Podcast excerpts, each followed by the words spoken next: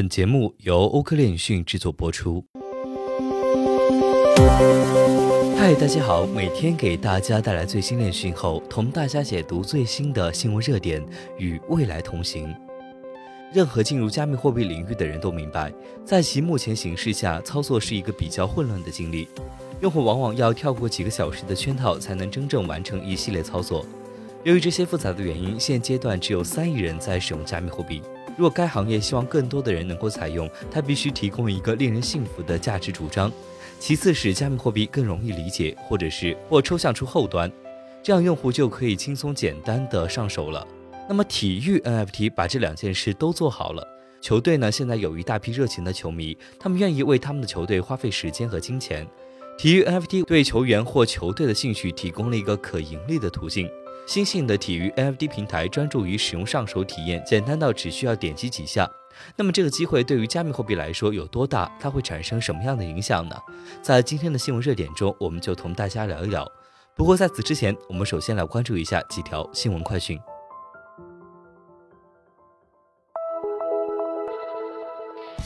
美国财政部制裁俄罗斯比特币矿工。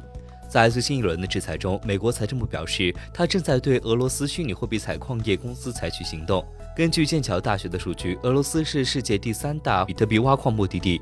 美国将加密货币采矿业的收入视为对其制裁制度有效性的潜在威胁。美国制裁针对的公司之一是 Bitriver，该公司成立于2017年。顾名思义，它是水力发电经营其采矿厂。与此同时，外国资产控制办公室在最近对企业和个人的一系列制裁中，挑选出了 Bitriver 的十家俄罗斯子公司，一并作为制裁的对象。威神表示自己对以太坊的影响力正在减弱。以太坊联合创始人声称，他对以太坊的影响力不断下降，并表示他今天的影响力比六个月前要小。威神进一步指出，以太坊社区中有很多人，即使他也必须说服他们朝着一个特定的方向前进。如果您观看我个人推广一些以太坊改进提案，其中一些甚至没有成功，所以对于他们中的很多人来说，你必须非常努力地满足所有人的担忧。当被问及他推动的最大计划是什么但未被采用时，威神以 EIP 四四八八为例：如果我拥有更多的控制权，今天它就会出现在以太坊中。美国加密公司的风险资本投资急剧下降。虽然英国一直是制定金融技术监管的全球领导者，但对加密货币采取了更为谨慎的态度，导致一些知名公司走向退出。英国公司的风险投资资本在2022年第一季度与全球趋势背道而驰，同比下降70%至1.763亿美元，而世界其他地区在同一时期飙升超过200%。接下来，我们来看一下今日的新闻热点。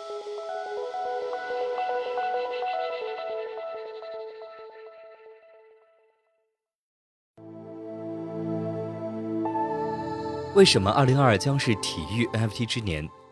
几十年来，球迷们一直使用交易卡来进一步参与他们喜爱的球队，并投资于他们场上的偶像。当球迷购买新秀卡时，这意味着他们对该球员在未来十年的表现享有既得利益。交易卡让球迷在游戏中获得了一些经济利益。在二十世纪的大部分时间里，体育卡收藏非常流行。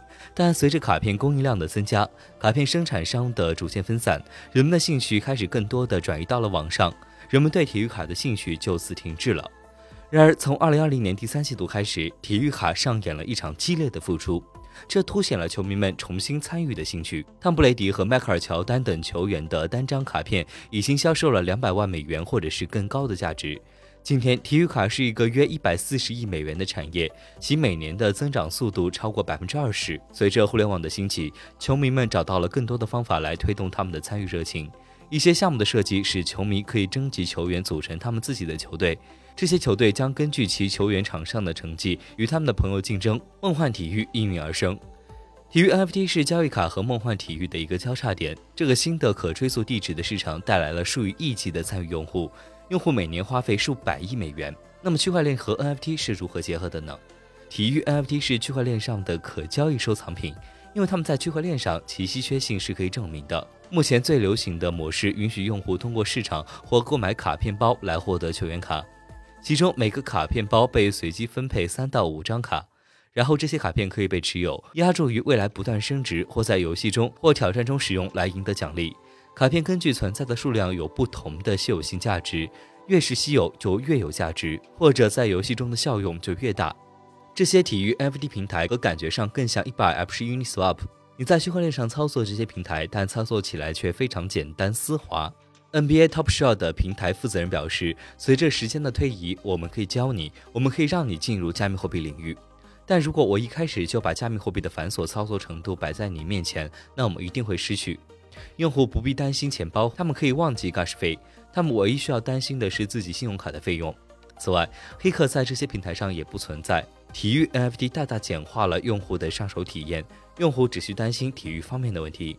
体育 NFT 的梦幻体育方面仍然处于早期阶段。Sora 有每周一次的游戏，玩家可以使用他们的卡片组成球队，并根据他们的球员在球场上的表现获得积分。真正的奖品会颁发给这些比赛的获胜者。NBA Top Shot 的承诺提供类似的梦幻游戏体验，但还没有兑现。第三方网站甚至是道也已经涌现出来，试图填补这一空白。体育 NFT 为球迷提供了一种体验比赛的新方式，他们能够积极地参与到他们购买球员的成功中。传统上，球迷只关心他们家乡的球队；体育博彩、体育卡和梦幻体育则把焦点从家乡球队推到任何你感兴趣的球队或者是球员。球迷们可以有更多的理由积极支持国家或世界另一端的球队和球员。球迷们还可以直接与他们喜爱的球员取得联系，因为这些球员也在和他们一起玩虚拟游戏。众多球员也都是狂热的收藏家，他们甚至还会在球场上讨论这个话题。那么盈利的机会就是卡片的入门价格从几美元开始，一直到六位数，玩家有机会通过包装系统获得稀有卡片，这为每个人提供了公平的竞争环境。玩家可以购买他们认为有潜力的未知新秀卡，或者如果他们认为努纳尔多本周有很好的一个比赛，他们可以出去购买他的卡片，让他加入他们的索拉里队，并希望能赢得一些现金。体育 FT 就像一个球员的股票市场，不同的卡片价值每天都在变化，这基于球员在场上的表现和机会。体育 FT 将成为旁观者进入加密货币生态系统的一个巨大通道。仅仅是 Top Shot 的测试版本就吸引了数百万用户，并创造了近十亿美元的销售额。随着营销的增加，这些产品将变得更加成熟，更多的用户将从场外进来。NBA Top Shot 是 Double 一开始测试他们在较新的产品中推出多项创新的地方，而现如今系统中的很多早期问题似乎已经被解决了。交易卡对于普通人来说是有意义的，梦幻体育对普通人来说也是有意义的。体育 NFT 是合乎逻辑的下一个延伸。二零一七年有 ECO，二零二零年有 DeFi，但二零二零年将会是体育 NFT 的一年。今天给大家分享的新闻热点有删改。如果您想查看文章的全篇内容，可以点击详情页中的文章来源查看。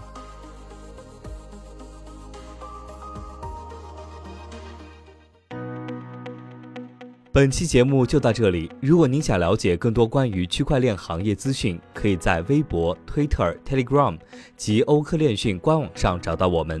明晚六点半再见。